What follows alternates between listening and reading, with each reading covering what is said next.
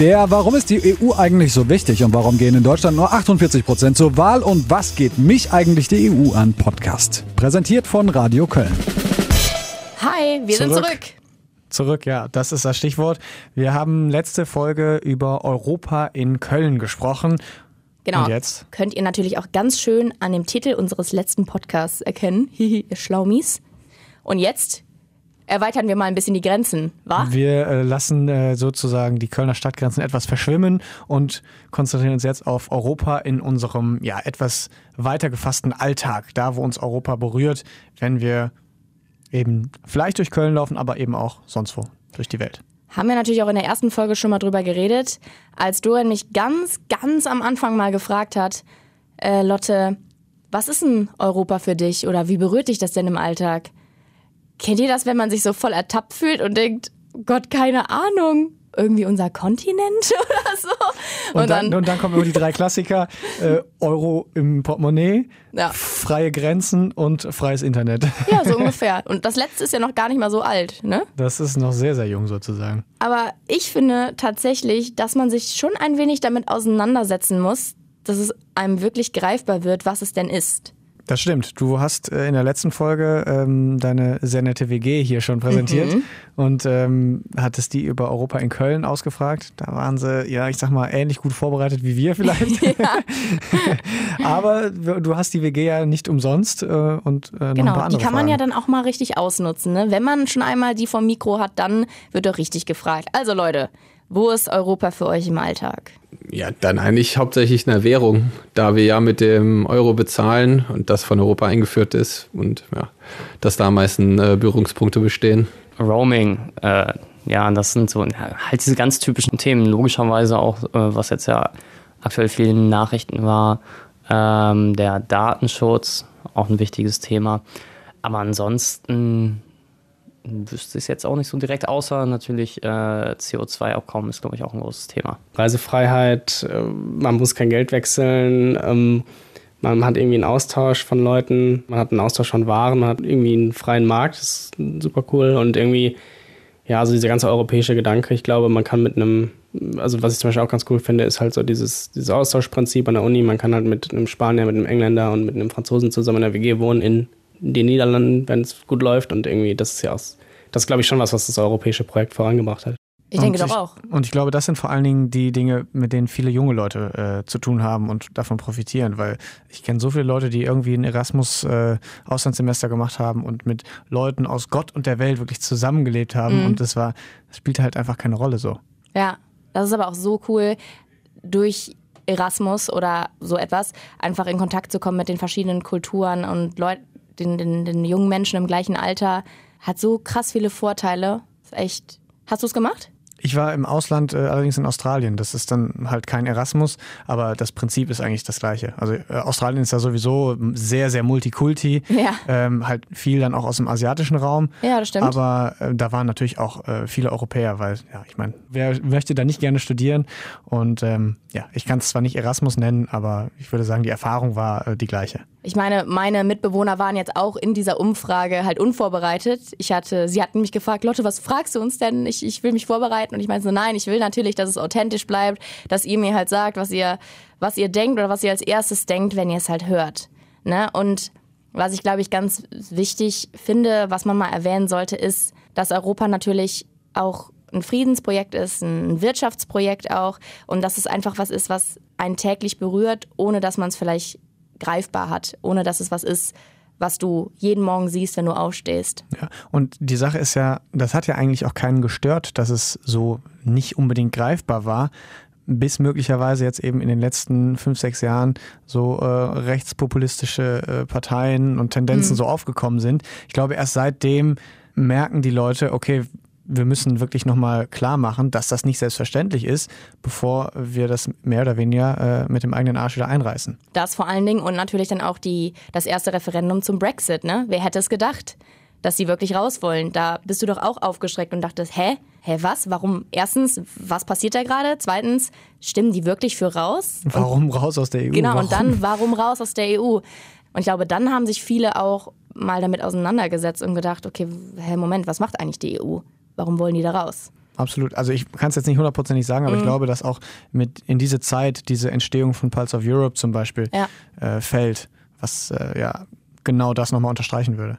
Ja, aber das ist auch einfach, dass man bis zu solchen Events einfach oft den Überblick verliert. Und wie wir schon in jeder Folge eigentlich gesagt haben, dass Europa für uns viel zu selbstverständlich geworden Selbstverständlich, ist. das ist ein Modewort dieses Podcasts. Selbstverständlich. das stimmt. Und deswegen habe ich meine Mitbewohner dann auch nochmal gefragt, Mensch, die kommen ja gar nicht mehr raus. nee, die kommen einmal an der Angel. Nope. Ich behalte euch.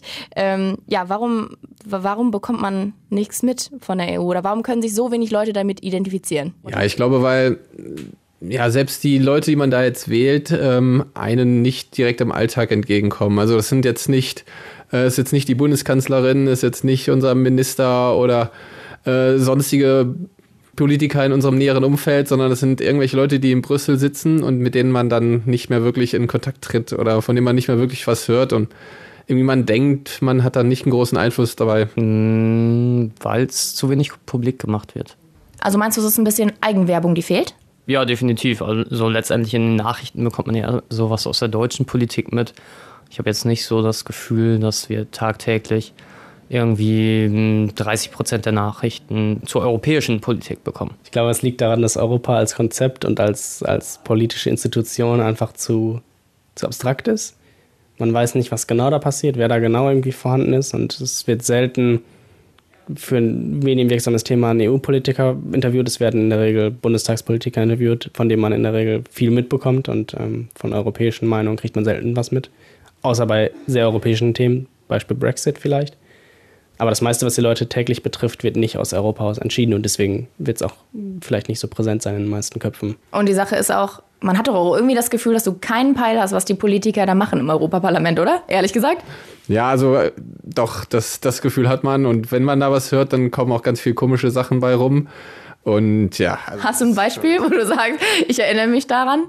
Weil äh, das, was natürlich immer sehr, sehr gerne überspitzt in den Medien dargestellt wird, ist, dass das Europaparlament darüber entschieden hat, wie der Krümmungsgrad der Salatgurken zu sein hat. ja, so, so, das wäre ein Beispiel. Oder gut, es gibt auch positive Beispiele. Man hat jetzt auch im Europarat entschieden, dass wir die Strohhalme abschaffen. Und äh, wenn man an die Umwelt denkt, ist es ja natürlich auch was Gutes. Absolut. Äh, wir haben letztens noch selbst die Erfahrung gemacht. Ja, da haben wir auf so einer Macaroni-Nudel was getrunken. Das war verrückt. Ich habe auch gedacht, was zur Hölle passiert hier eigentlich gerade? Aber ich meine, äh, du schmeckst halt eigentlich keinen Unterschied Nee. so und warum denn nicht? Ja, eben, warum denn nicht? Also das fand ich, das fand ich auch wirklich gut. Ihr habt's gehört, meine Mitbewohner auch etwas äh, kritisch dem Ganzen gegenüber, auch dass man es einfach nicht mitbekommt, was die Politik angeht und dass man das Gefühl hat, man kann irgendwie nicht mitbestimmen. Darauf gehen wir auf jeden Fall gleich nochmal ein. Ich wollte auch noch auf eine Sache eingehen, die ein Mitbewohner von dir äh, erzählt hat. Und zwar, dass die meisten Entscheidungen, die uns betreffen, ja in Deutschland oder in Berlin äh, getroffen werden. Aber es ist, ich will jetzt gar nicht den, den, den Klugscheißer spielen, aber ich meine, wenn wir schon so viel lesen, Machst dann äh, muss ich auch mal eine Zahl einwerfen, die ich gelesen habe. Äh, Und zwar habe ich da eben dann in so, einem, in so einem Artikel gelesen, dass 80 Prozent der deutschen Verbrauchergesetze, die es eben dann hier in Deutschland gibt, von der EU oder auf Richtlinien der EU basieren. Und äh, ich meine, das ist ja eigentlich so, also man kann es ja kaum dicker unterstreichen und sagen, übrigens, das, was hier in Deutschland passiert, passiert eigentlich vorher schon in Brüssel so. Krass, spannend. Ich habe es mir nicht ausgedacht. Ich hoffe es, ich werde es nachlesen. ja, was mein Mitbewohner ganz am Ende gesagt hat, dass es halt nicht nur absurde ähm, Verordnungen gibt, die da im Parlament getroffen werden. Ja, ich glaube, ich habe das schon mal in einem vorherigen Podcast gesagt, dass bis Ende 2018 es über 27.000 Abstimmungen in den Plenarsitzungen gab, also innerhalb der letzten fünf Jahre Europaparlament. Das, äh, ja, hast du tatsächlich schon mal erwähnt und auch da ist mir die Kinnlade runtergefallen. Und dann ist es halt logisch, dass da, klar, so sowas, was uns täglich im Alltag betrifft, sowas wie Plastikstrohhalme weg, ist, ist klar, dass uns das auffällt. Ja. Aber dann fallen einem halt auch die Sachen auf, wo du denkst, wer zur Hölle hat denn das geordert oder das gefordert? Und da würden wir gerne äh, ein bisschen mit euch drüber reden. Ja, da haben wir ein paar äh, lustige äh, Verordnungen, EU-Verordnungen uns rausgesucht. Der Klassiker schlechthin, die krumme Gurke. äh, 88, 1988 gab es die EU-Verordnung, dass äh, Gurken nicht mehr krumm sein dürfen, beziehungsweise nur einen ganz bestimmten Krümmungsgrad haben. Also einen Zentimeter krumm auf zehn Zentimeter Länge. Wie absurd ist das? Völlig legitim, finde ich. Aber man muss natürlich auch sagen, dass diese Sachen nicht von ungefähr kommen. Ne? Also da gibt's ja. halt, in dem Fall waren es halt Gemüsehändler, die gesagt haben, hey, können wir da mal eine Richtlinie für bekommen, wie halt Gurken auszusehen haben. Einfach damit sie leichter zu transportieren sind, leichter zu stapeln sind, damit es im, im, Supermarkt für uns ein bisschen bequemer ist sozusagen. Ja, würde man natürlich erstmal nicht drauf kommen, dass, dass die da dahinter stecken sozusagen. Ja, und wird vielleicht auch teilweise falsch transportiert, ne? Weil es halt wahrscheinlich auch einfach ein bisschen... Ähm, lustiger und mhm. aufmerksamkeitserregender ist, wenn man sagt, Politiker beschäftigen sich mit dem Krümmungsgrad einer Gurke. ich meine, da muss ja, da kann man ja nicht nicht lachen oder ja, schmunzeln. Aber äh, zur äh, kompletten Wahrheit gehört auch, äh, dass es diese EU-Verordnung seit jetzt zehn Jahren gar nicht mehr gibt. Mhm. Und äh, mittlerweile dürfen Gurken wieder krumm sein. Aber wer durch den Supermarkt geht, der sieht, sie sind trotzdem gerade geblieben. Es sind halt auch einfach logistische Vorteile. Ne? Also das äh, war ja der Ursprung, warum die Händler das gefordert hatten. Wir wollen die besser stapeln können, besser transportieren und daran hat man sich jetzt wahrscheinlich einfach gehalten. Insofern war das scheinbar gar nicht so dumm, was da entschieden wurde. Ja. Und es ist trotzdem das, worüber sich am meisten lustig gemacht wird. Das stimmt. Aber gut, es gibt natürlich auch so Verordnungen, die in ähnliche Richtung gehen, die aber auch irgendwie, die sich vielleicht lustig anhören, die aber dann doch einen emotionalen Mehrwert haben. Ich sag nur Pizza Napolitana. Ne? Oh ja, äh, das äh, ist natürlich eine sehr, sehr leckere Pizza. Es ist eine besondere Art, Pizza zu backen, äh, wie sie sehr traditionell in Napoli gebacken wird.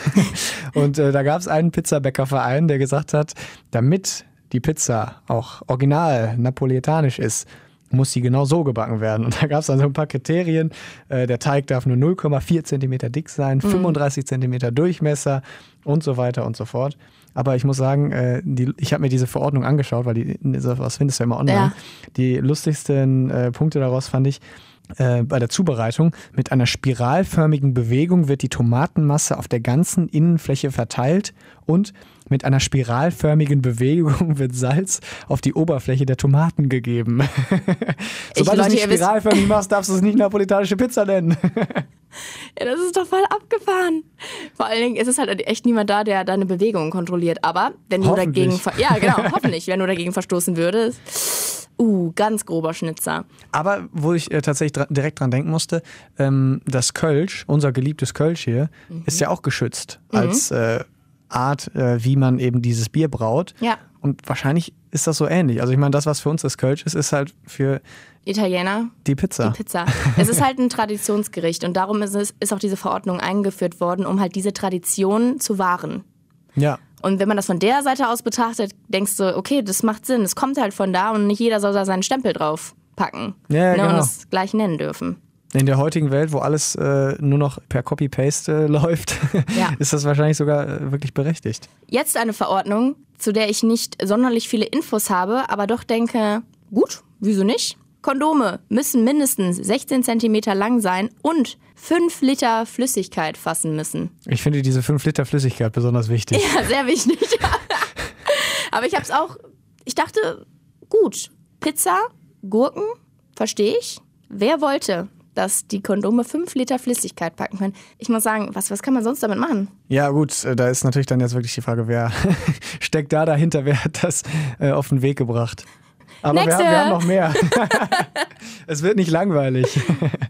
Äh, wir haben eine, die auch auf jeden Fall niemandem wahrscheinlich entgangen sein dürfte. Die Ekelbilder auf den Zigarettenschachteln. Die gehen mhm. auch auf die EU zurück, ähm, sind seit 2016 da drauf naja, ich muss sagen, als Nichtraucher ist mir das relativ egal, weil ich kaufe sowieso keine Zigaretten. Mhm. Aber es ist halt schon hart ekelhaft, was man darauf sehen muss. Ich finde, es geht. Ich finde, du siehst offensichtlich, dass diese Fotos gefotoshoppt sind. Ja. Und dass, ja, okay, wenn du da so, keine Ahnung, abgegammelte Organe siehst oder ich weiß nicht, ich, es gibt so ein, ein Bild, ähm, wo ein Mann von Kopf ab runter dargestellt ist, nackt und Höhe seines Geschlechtsteils ist eine Explosion und darunter steht, Rauchen macht impotent. Da ja, gut, halt das, so, das ist so abstrakt wiederum, dass man es wahrscheinlich dann nicht so schlimm findet und vielleicht lustig findet. Ja, und du denkst halt, und ich, ich habe keine Zahlen, aber ich denke so, hält das wirklich die Leute ab vom Rauchen? Nee. Also wenn deine Mutter vielleicht an Lungenkrebs erkrankt und es wirklich dann heißt, ja, die hat 50 Jahre lang geraucht, daran wird es wohl liegen, das ist vielleicht so ein Wake-up-Call, aber an diesen Fotos, es ist eine gute Sache, denn ich bin absolut Anti-Raucher, 100 Prozent, aber ob die wirklich was bringen, aber man hat ein gutes Gewissen dabei, glaube ich, als EU zu sagen, hey, wir haben was gemacht. Aber um auch hier nochmal mit dem Schmunzler vielleicht rauszugehen, die EU hat natürlich nicht nur verordnet, dass diese Bilder da drauf sind, sondern auch, man kennt ja diese Sprüche, Rauchen ist tödlich Ja. oder wie auch immer, was da drauf steht. Auch da hat die EU äh, exakt die Schriftart bestimmt, mit der das da draufstehen muss. Also es muss Regeln geben.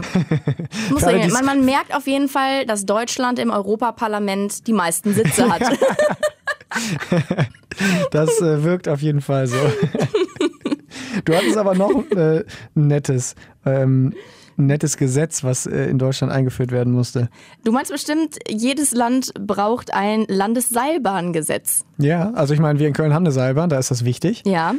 Aber auch Schleswig-Holstein und ich weiß gar nicht, ich habe gerade aus dem Berlin? FF Berlin, äh, also flache Bundesländer brauchen auch ein Landesseilbahngesetz. In Anführungsstrichen, egal wie flach das Bundesland ist. Das steht da nicht so wortwörtlich, aber es ist halt Man braucht halt eins. Man Man, braucht weiß halt halt, eins. also man weiß ja auch nicht, ob vielleicht irgendwann trotzdem eine Seilbahn gebaut wird. Ja, das stimmt. Man muss auf alles vorbereitet sein. Also besser mal lieber sagen, man braucht eins. Ähm, aber wir wollen uns natürlich nicht nur äh, über lustige Verordnungen hier, ich will nicht sagen lustig machen, aber darüber quatschen, weil es gibt ja tatsächlich auch Sachen, die uns wirklich beschäftigen. Thema Urheberrechtsreform. Das ist keinem entgangen. Ja, stimmt. Wir sind nicht drum herum gekommen. Heikles und brisantes Thema. Sehr brisantes Thema tatsächlich. Hat aber tatsächlich da, dazu geführt, äh, das fand ich eigentlich ziemlich lustig, dass äh, die Online-Plattform, auf der die Europäische Union immer streamt, ähm, was im Parlament abgeht. Ne? Ähm, Zum ersten Mal down war. ja, die ist abgestürzt tatsächlich, als abgestimmt wurde Krass. darüber. Äh, das ist ja, wohl- also, ich meine, das ist ja wohl der, der letzte Beweis, den es gebraucht hat. Die Europäische Union betrifft uns doch irgendwie alle. Das, aber ich muss auch dazu sagen, das ist natürlich extremst angefeuert worden von allen Social-Media-Nutzern. Ich bin eine bekennende Instagram- und YouTube-Nutzerin und die, keine Ahnung, die haben halt Panik. Artikel 13 und die Urheberrechtsreform ist auf jeden Fall was, was diese Menschen, die, ich nenne es jetzt mal in Jugendsprache, Content produzieren auf diesen sozialen Plattformen, die das extrem einschränken würde, wenn es dazu kommt. Die äh, Reform ist jetzt durchgegangen im Europaparlament und alle fürchten halt jetzt diese Upload-Filter. Habt ihr auch alle schon was von gehört? Im Detail sprechen wir aber mit euch darüber in der nächsten Folge. Da haben wir nämlich einen absoluten Befürworter der Reform zu Gast, nämlich Axel Voss. Der hat ja im EU-Parlament, oder der sitzt seit zehn Jahren im EU-Parlament und hat äh, für diese ähm, Reform, ich will nicht sagen Wahlkampf betrieben, aber hat das eben mitverhandelt und ausgehandelt, wie das am Ende aussehen soll. Und ja, wir werden ähm, mit ihm mal drüber quatschen, äh, wie, wie es ihm mittlerweile mit der Entscheidung geht, ähm, was das mö- möglicherweise für Folgen hat. Wir sind sehr gespannt. Ja, damit haben wir zumindest mal bewiesen, nicht alles, was die EU macht, äh, ist für uns unerheblich. Ist für uns vielleicht auch nicht greifbar, weil das ist schon was, was uns definitiv berühren wird, wenn es denn dann kommt. Und an dieser Stelle äh, vielleicht auch nochmal der Hinweis, äh, wenn ihr Fragen äh, an Axel Voss habt, ob jetzt zur Urheberrechtsreform oder nicht, ist, ist vollkommen egal. Schickt uns diese Fragen, entweder per Mail oder per Instagram, was auch immer, alle Kanäle, die wir haben, Facebook natürlich, oder gerne auch per WhatsApp als Sprachnachricht über die 0221 951 99 99. Ach, das hast du schön gesagt. Ja, die Sache ist halt die, wir haben ja schon in der Folge mit Arne Kohn so ein bisschen über die Begrifflichkeiten innerhalb der Europäischen Union geredet, dass sie doch sehr verwirrend sind.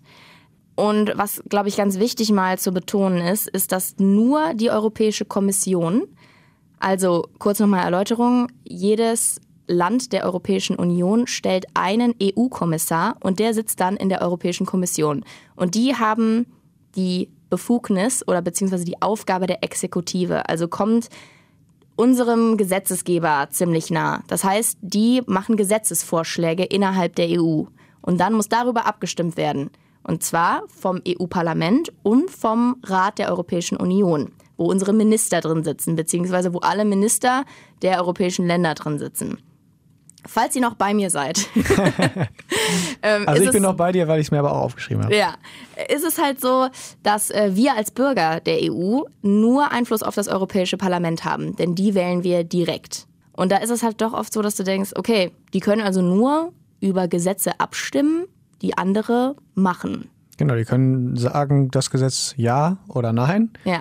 haben aber vorher kein großes äh, Mitspracherecht bei dem Gesetz gehabt. Man, äh, es gibt tatsächlich die Möglichkeit, dass das EU-Parlament ähm, ein Gesetz, ich sag mal, in Auftrag gibt und sagt, wir bräuchten... Dass sie das anstoßen, ne? Genau, dass im Prinzip das, das Thema an sich angestoßen wird und gesagt wird, da Hey. Mhm. braucht es eine neue Regelung, macht das mal und dann sagen wir, ob ihr es nachher gut oder schlecht gemacht habt. Aber ja, es ist eben, was, was wir aber tatsächlich vielleicht auch dazu sagen sollten, was uns ja auch Arndt Kohn ähm, erzählt hatte, dass relativ viel in diesen Trilogen, so hat er es genannt, Ja. stattfindet. Also In so ein, Absprache Genau, mit- so ein informelles äh, Beisammensein oder Beisammensitzen zwischen eben Leuten aus dem Parlament, aus der Kommission und aus dem Europa, Europäischen Rat. Also es ist einfach die Frage, ob das so demokratisch ist. Da gibt es äh, wahrscheinlich mehrere Meinungen. Also das ist definitiv, das ist gar kein Geheimnis, das ist keine Meinung, die ich mir gerade gebildet habe, sondern es ist ein großer Kritikpunkt an der EU, ob äh, es da ein Demokratiedefizit gibt. Ne? Das, das ist definitiv so, ja. Dadurch, dass wir jetzt einfach uns so extrem damit beschäftigen, äh, muss ich halt sagen, dass es darum halt auch geht, ne? dass viele Parteien jetzt halt auch fordern, dass die, das Europaparlament einfach mehr zu sagen haben sollte, weil die eben die Stimmen der Bürger sind. Und warum haben sie dann halt so wenig, ich sag mal, Zuginitiative? Naja, und außerdem ist auch ein großer Kritikpunkt die Anzahl der Kommissare, die da sitzen.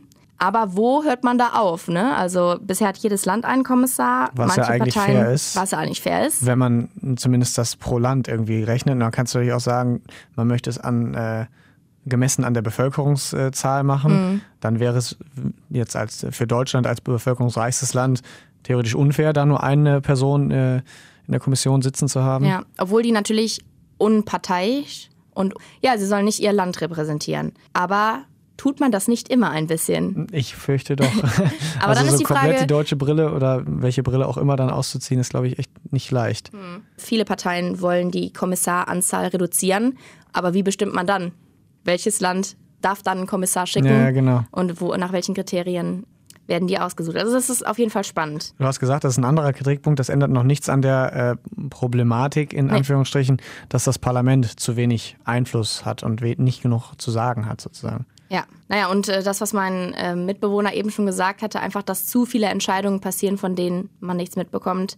Ja, ich, ich habe keine Lösung, wie man das ändern könnte. Ich meine, das ist ja immer, bei Politik muss informiert bleiben, oder Vermutlich gibt es da keine Lösung, weil ich, also ich behaupte einfach mal, dem Europäischen Parlament oder den Politikern, die da sitzen, würde schon auch was daran liegen, dass man mitbekommt, was die machen und dass eben deren Arbeit jetzt nicht in so einem, naja, äh, schlechten Licht steht. Und äh, ich glaube, wenn sie schon, wenn sie eine Lösung hätten, hätten sie sie vielleicht auch schon umgesetzt. Aber jetzt mal so ganz unverblümt gefragt, denkst du, weil du dich jetzt so viel mit der EU auseinandergesetzt hast, dass du mehr dran bleibst, auch nach dem Podcast? Ich fürchte nein. Weil es untergehen wird, oder? es ist halt ein Thema, wo man sich sehr aktiv drum bemühen muss und aktiv informieren muss. Es ist kein Thema, was einem so automatisch rangetragen wird. Man kann sich natürlich die Tagesschau oder äh, entsprechende Nachrichtensendungen anschauen und äh, wird da allgemein gebildet in dem Sinne.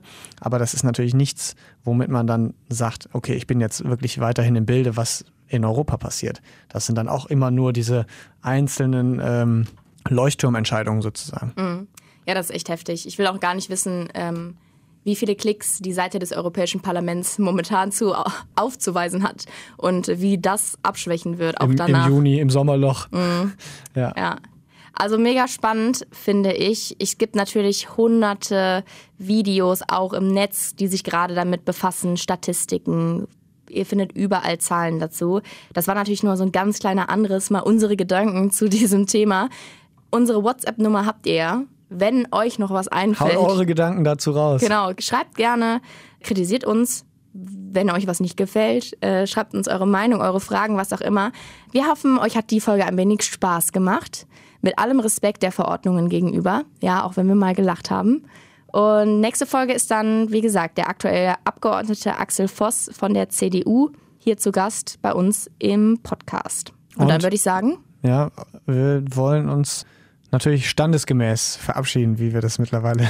Dorian legt da immer, Immer so sehr machen. viel Wert drauf. Ja, natürlich, das ist, also wenn schon Europa, dann auch wirklich europäische Sprachen mit zelebrieren hier. Genau, und du bist dran. Ich bin dran, allerdings musst du mir hier was eingeben und Ja. äh, ja. I will do it. Dorian, ich habe dir was ganz Feines rausgesucht. Ich meine, du hast mir letztes Mal Italienisch gegeben und ich war dir sehr dankbar, aber ich lasse dich nicht so leicht vom Haken. das heißt, ich kriege jetzt die Retourkutsche. das ist auf jeden Fall mies. Es geht in den Norden, so viel kann ich verraten. Ihr hört erstmal und dann ähm, lösen wir auf. Toivome etta nauticita te sehivin ja ne soreva jakso. Gesundheit. Also, Vor allen Dingen das letzte ich denke, Wort. man muss gar nicht sagen, was es war. Es war Finnisch. nee, stimmt, es war, ähm, ich habe jetzt noch nicht so viel Finnisch gehört in meinem Leben, aber ich hoffe ein bisschen, es hört sich nicht so an. Also es sollte jedenfalls heißen, wir hoffen, es hat euch gefallen. Macht es gut und bis zur nächsten Folge. Mit uns, das sind Charlotte Masud und Dorian Aust. Ciao. Tschö. Der Warum ist die EU eigentlich so wichtig und warum gehen in Deutschland nur 48 Prozent zur Wahl und was geht mich eigentlich die EU an Podcast. Präsentiert von Radio Köln.